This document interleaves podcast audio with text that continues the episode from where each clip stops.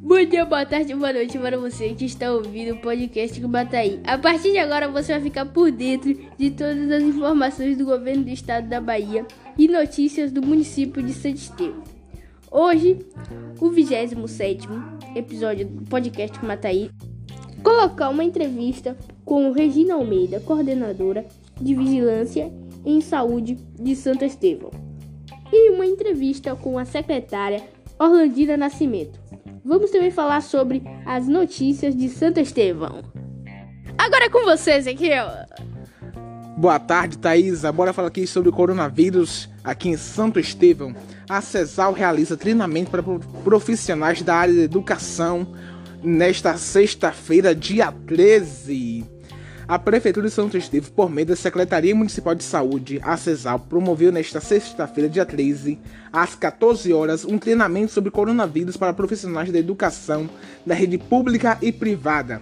A proposta é disseminar as principais informações sobre a doença nas escolas do município. O evento aconteceu na Escola Municipal Marizélia de Jesus Rocha Leal. O coronavírus, abre aspas, abre aspas Covid-19 faz parte de, um, de uma grande família de vi viral, por causa de infecções respiratórias em, setor, em seres humanos e animais. O treinamento incluía informações com situações epidemiológicas, manejo clínico, biossegurança, dúvidas sobre o coronavírus e recomendações médicas. É, preconizadas pelo Ministério da Saúde, a intenção é que os profissionais em treinamentos disseminem as informações sobre as melhores práticas de serem adotadas em casos suspeitos. Até o momento, não há caso confirmado da doença em Santo Estevão. O coronavírus é uma doença infeccionada aguda. Desculpe, o coronavírus é uma doença infecciosa aguda emergente que pode evoluir para casos e complicações até chegar a óbito. Fonte Santos agora pelo meu amigo Theo Souza. Já chegando aqui, vamos falar da notícia sobre Santo Estevão. Uma mulher grávida acabou é, sendo fraturada pela, por uma perna na manhã dessa quinta-feira, dia 12, no quilômetro 459 da BR-116 Sul, no trecho Pau de Vela, em Santo Estevão. Circula nas redes sociais um vídeo que mostra o momento que o acidente aconteceu. Nas imagens pode ver a mulher a bordo de uma motocicleta tentando atravessar a rodovia, porém acabou colidindo com o fundo de um caminhão. A vítima foi socorrida pela ambulância do SAMU para a emergência do hospital João Borges Cerqueira, em Santo Estevão. Após o acidente, populares fizeram a manifestação bloquearam a rodovia, cobrando instalação de quebra-molas. Em entrevista ao PN, um trabalhador da região diz que os veículos passam em altas velocidades e não há sinalização local.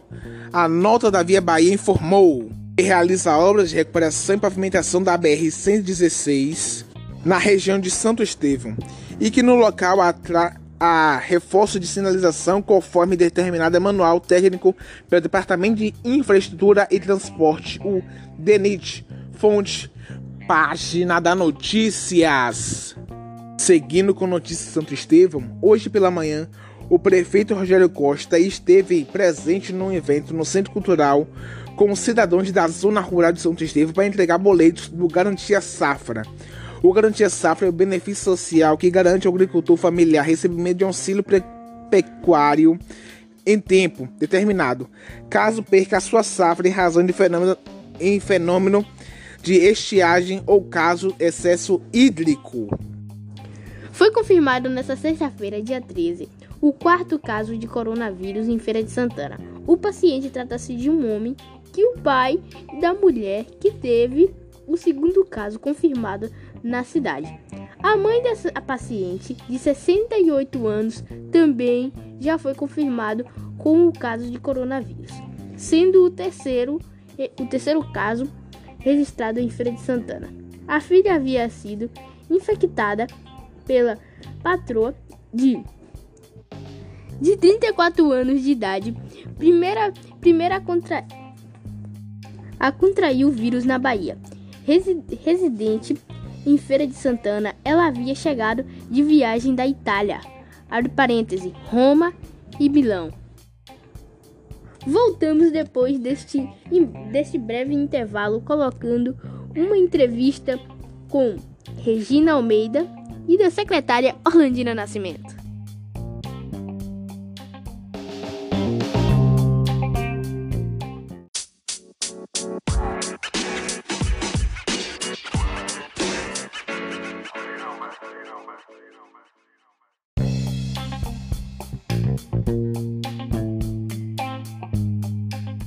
Agora vamos colocar uma entrevista com Regina Almeida, coordenadora de Vigilância em Saúde de Santo Estevão. E depois vamos colocar uma entrevista com a secretária municipal Orlandira Nascimento.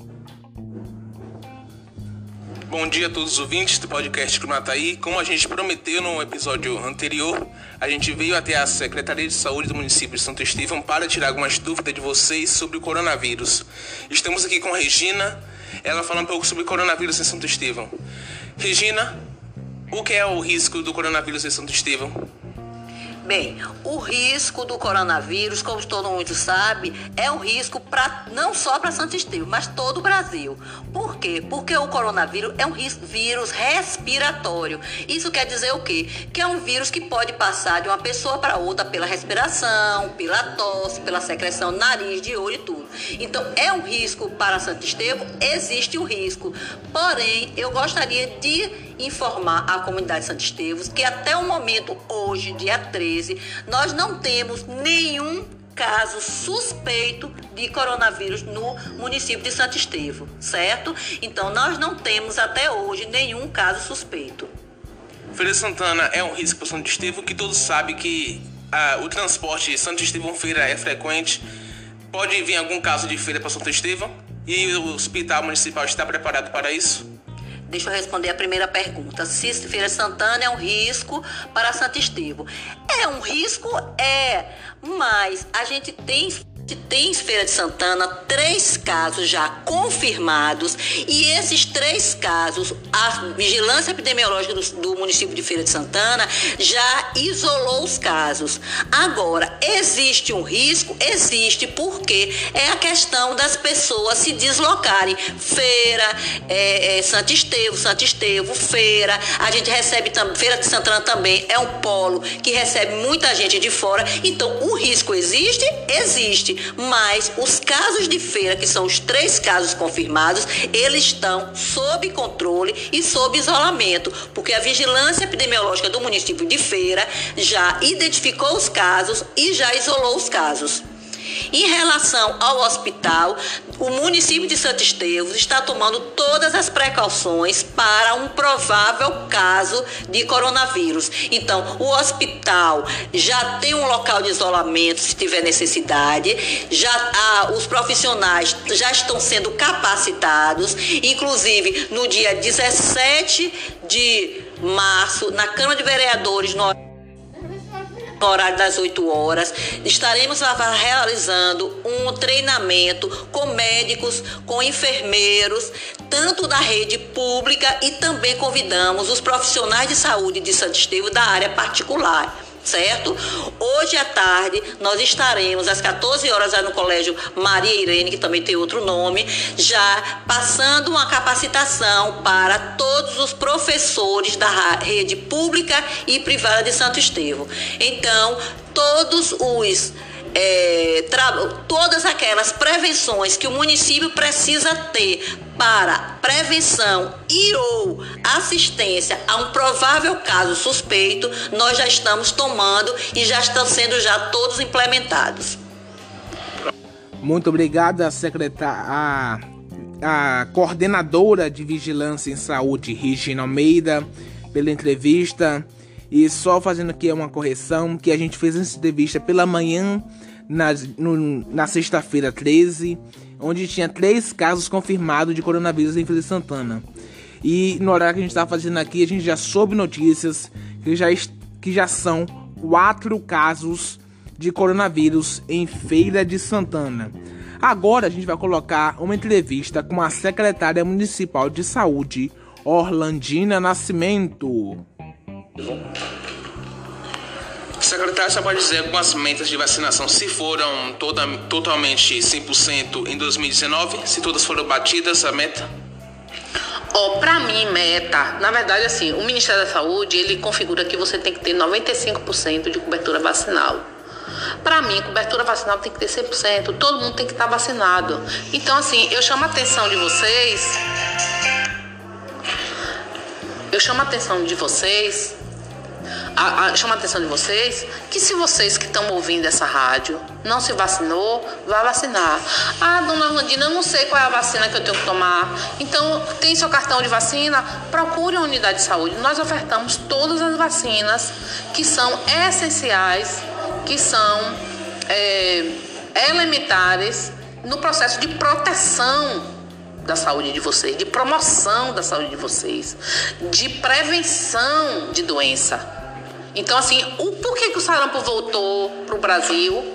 Porque teve gente que não se vacinou. Então, vamos nos vacinar, gente. É uma agulhinha, é uma picadinha, mas é uma picadinha que tem um, um efeito de você não ter um sarampo, de você não ter paralisia infantil, de você não ter meningite, que são doenças que na verdade matam. Então as pessoas têm que também. Então eu acho que todo mundo tem que se vacinar. A gente teve um paciente aqui no nosso município que teve é, tétano e ele, ele foi curado porque Deus quis, porque eu desconheço paciente que tenha tido tétano, tenha, tenha, não tenha ido a óbito. Todos que eu tive, uh, que teve o caso, foi a óbito. Esse foi um dos casos raríssimos. Então, vacinação tem que ser 100%. Mãe, tá ouvindo? Bote seu filho para vacinar. Pai, tá ouvindo? Bote seu filho para vacinar. Adulto, se vacine a gente precisa também fazer a parte da gente. E é isso que eu trago para aqui. A gente consegue dar, é, ter uma cobertura boa, mas não é suficiente. Eu não estou satisfeita com a cobertura que eu tenho no meu município. Então a gente precisa buscar alcançar, melhorar essa vacinação, né? Tivemos também um caso de febre amarela no município de Santo Estevão no ano no começo do ano de 2019, que foi até falada em rede estadual. O que a senhora tem a dizer sobre esse caso que infelizmente aconteceu e teve óbito no município de Santo Estevão? É, na verdade, assim, é, o, o, paciente ele, ele desencadeou a doença por conta que ele tomou a vacina, né? Talvez imunidade baixa, várias situações que desencadeou isso, né? Mas é um caso raríssimo de acontecer.